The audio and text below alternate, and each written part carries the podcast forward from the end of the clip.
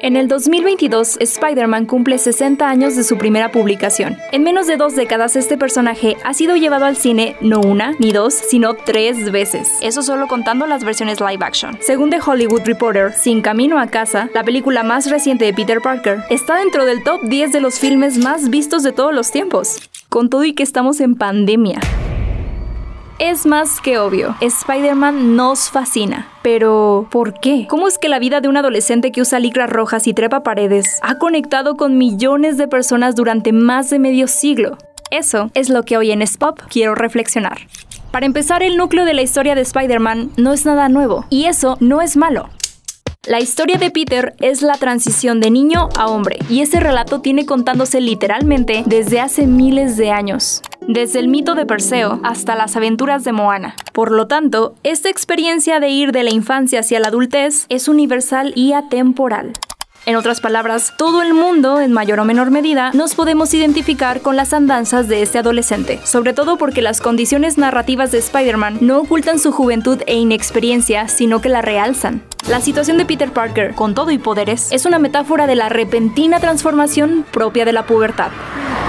Un día común y corriente, Peter es mordido por una araña, un pinchazo que desencadena una serie de cambios físicos y mentales. Con ello la infancia de Parker se desdibuja y comienza a tener nuevas responsabilidades, lo que inicia su tránsito hacia la adultez, hacia convertirse en el hombre, araña. Ser Spider-Man es una alegoría de ser adulto, pero no cualquier adulto, sino uno responsable, empático, con ideales y la convicción para defenderlos. Por eso no es una sorpresa que Peter casi siempre sea un adolescente, ya que durante esa etapa es cuando comenzamos a formar nuestra identidad y ética. El hombre araña como representación de un adulto íntegro es aún más evidente cuando notamos quiénes son los villanos de sus aventuras y cómo son tratados por el protagonista. Los antagonistas de Spider-Man casi siempre son una versión oscura del tipo de adulto en el que Peter podría convertirse. Al igual que Parker, sus rivales suelen ser hombres con una identidad secreta y a menudo interesados en la ciencia. Peter, él es mi papá, Norman Osborn. ¿Qué tal? Me ha hablado mucho de ti. Es un honor conocerlo, señor. Harry me dice que tienes mente científica. Sabes, yo también tengo algo de científico. La gran diferencia es que los villanos utilizan su poder irresponsablemente, desde el egoísmo. Peter al enfrentarlos rechaza literal y figurativamente estos modelos de masculinidad mezquina tan contrastantes con su sistema de creencias. Además, a diferencia de otros superhéroes que encierran a criminales en la cárcel y se olvidan de ellos, Spider-Man ofrece empatía a sus adversarios. Intenta comprender sus motivos y hacerlos entrar en razón, no mediante la violencia, sino del diálogo. Estas cosas lo han convertido en algo que no es. No las escuche. Pero lo soñé siempre. A veces debemos ser firmes para hacer lo correcto. Renunciar a aquello que más queremos. Hasta nuestros sueños. Tienes razón. Por otro lado, la personalidad y contexto de Peter Parker se parecen mucho más a lo que la mayoría de las personas somos y conocemos. Peter no es el príncipe de una raza alienígena superior o un huérfano multimillonario. Es simplemente un chico buleado de clase media, el cual intenta que su vida laboral, escolar, familiar, romántica, social y heroica no sean un desastre, aunque casi nunca lo logra.